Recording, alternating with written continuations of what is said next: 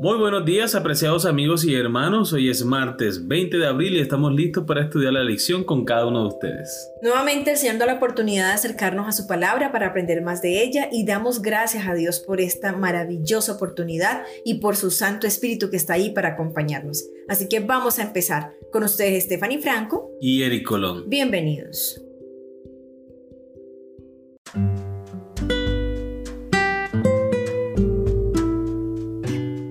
De Abraham a Abraham. El título de la lección para el día de hoy. Oye amor, el título de esta lección me hace pensar en ese momento cuando recibamos de Dios un nuevo nombre. Amén, qué bonito. Interesante, ¿cierto? Recibir esa piedrita con nuestro nuevo nombre. El único que la va a saber, solo la persona que lo recibe. Así es. Y qué bonito sería saber cuál es ese nuevo nombre y su significado. Eso será un momento muy especial muy importante porque cada nombre tendrá su significado y va a ser de gran importancia para el resto de nuestra vida en la eternidad. Amén. Aunque los nombres de Dios entrañan un significado espiritual y teológico, este tipo de significados no se restringen solo a Dios. Los nombres de personas en el antiguo cercano oriente no eran solo formas irrelevantes de identificación como a menudo lo son para nosotros. En la actualidad no hay mucha diferencia al ponerle el nombre de María o Susana a una niña. No obstante, para los antiguos semitas, los nombres personales estaban cargados de significado espiritual. Todos los nombres semíticos de personas tienen significado y generalmente consisten en una frase u oración corta que consta de un deseo o una expresión de gratitud por parte de los padres. Por ejemplo, Daniel significa Dios es juez, Joel significa Yahvé es Dios, o significa don de Dios. Debido a la importancia que se le da a los nombres, estos a menudo se cambian para reflejar un cambio radical en la vida y las circunstancias de una persona. Busca los siguientes textos. ¿Qué situaciones abordan y por qué hubo cambio de nombres en estas situaciones? Génesis capítulo 32 versículo 28.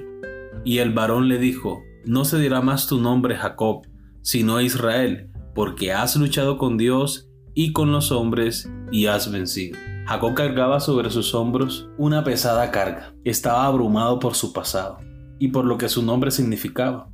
Jacob, mentiroso, traidor, suplantador. ¿A quién le gustaría andar con un nombre cuyo significado sea el de un traidor, un farsante, un mentiroso?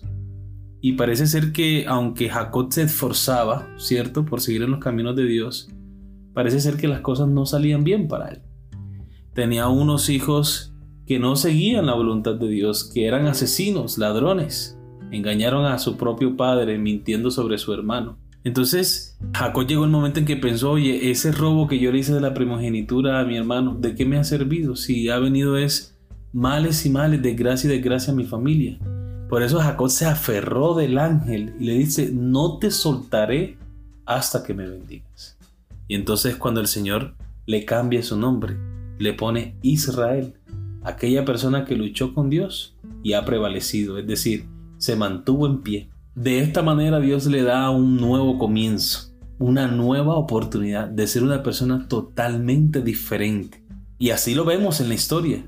A partir de ese momento, Jacob ya no era Jacob, sino Israel, un hombre transformado por el poder de Dios. Amén.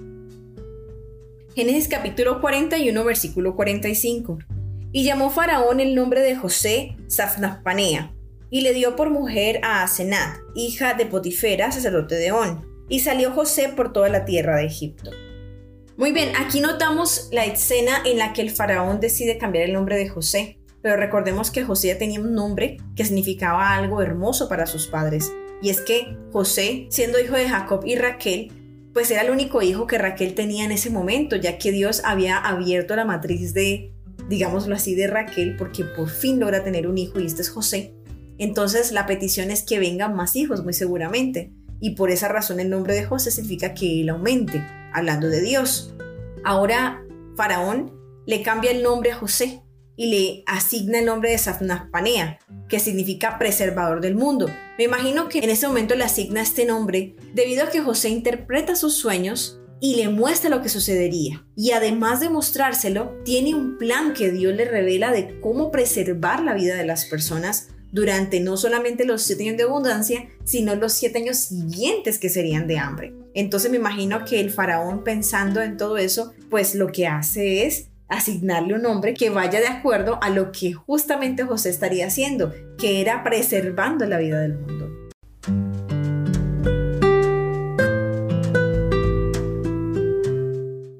Amor, pasamos al siguiente versículo, Daniel capítulo 1, versículo 7. A estos el jefe de los eunucos puso nombres. Puso a Daniel Belsasar, a Ananías Sadrat, a Misael Mesad y a Azarías Abednego. Muy bien, hermanos, en este caso, el cambio que se le hace de nombre a estos jóvenes hebreos vemos que tiene una connotación negativa. No como en el caso de José que lo que buscaba Faraón era darle un renombre porque lo ha hecho primer ministro de todo su reino. En este caso, el nombre de Daniel significa Dios es mi juez. Y el jefe de los eunucos le puso por nombre a Daniel Belsasar, que significa Bel, es decir, uno de los dioses egipcios, protege su vida, la vida del rey. Ananías significa Jehová se ha manifestado. Y le cambian el nombre por Sadrat, que significa posiblemente revolución del sol. Misael significa quien pertenece a Dios, pero el nombre de Mesac en el diccionario bíblico adventista no tiene ningún significado. Azarías significa Jehová ha socorrido, y el nombre que le ponen a Azarías es Abednego, un siervo de Nebo. Evidentemente el propósito en el cambio de estos nombres era que Daniel y sus compañeros, Ananías, Misalías, Arías, olvidaran su identidad. Ese cambio de nombre tenía el propósito de que ellos se olvidaran de su Dios y empezaran a pensar en los dioses babilónicos. No obstante, ellos conservaron el temor de Jehová en sus corazones y este cambio de nombre no hizo ninguna influencia en ellos. Sin embargo, en cierto sentido, no es tan difícil, incluso para la mente moderna, comprender la importancia del nombre de una persona. Hay efectos sutiles y a veces no tan sutiles. Si a alguien constantemente le dicen tonto o feo, y si muchos usan esos apelativos para dirigirse a esa persona todo el tiempo, tarde o temprano, esos nombres podrían tener un impacto en cómo esa persona se ve a sí misma.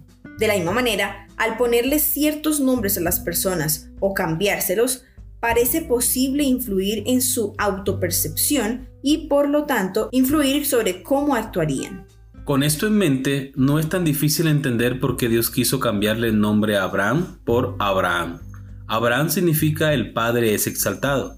Dios lo cambió por Abraham, que significa Padre de una multitud. Al observar la promesa del pacto en la que Dios dice, te multiplicaré en gran manera y haré naciones de ti y reyes saldrán de ti, en ese 17.6, el cambio de nombre tiene más sentido. Quizás haya sido la forma en que Dios ayudó a Abraham a confiar en la promesa del pacto que se le hizo a un hombre de 99 años, casado con una anciana que hasta entonces había sido estéril.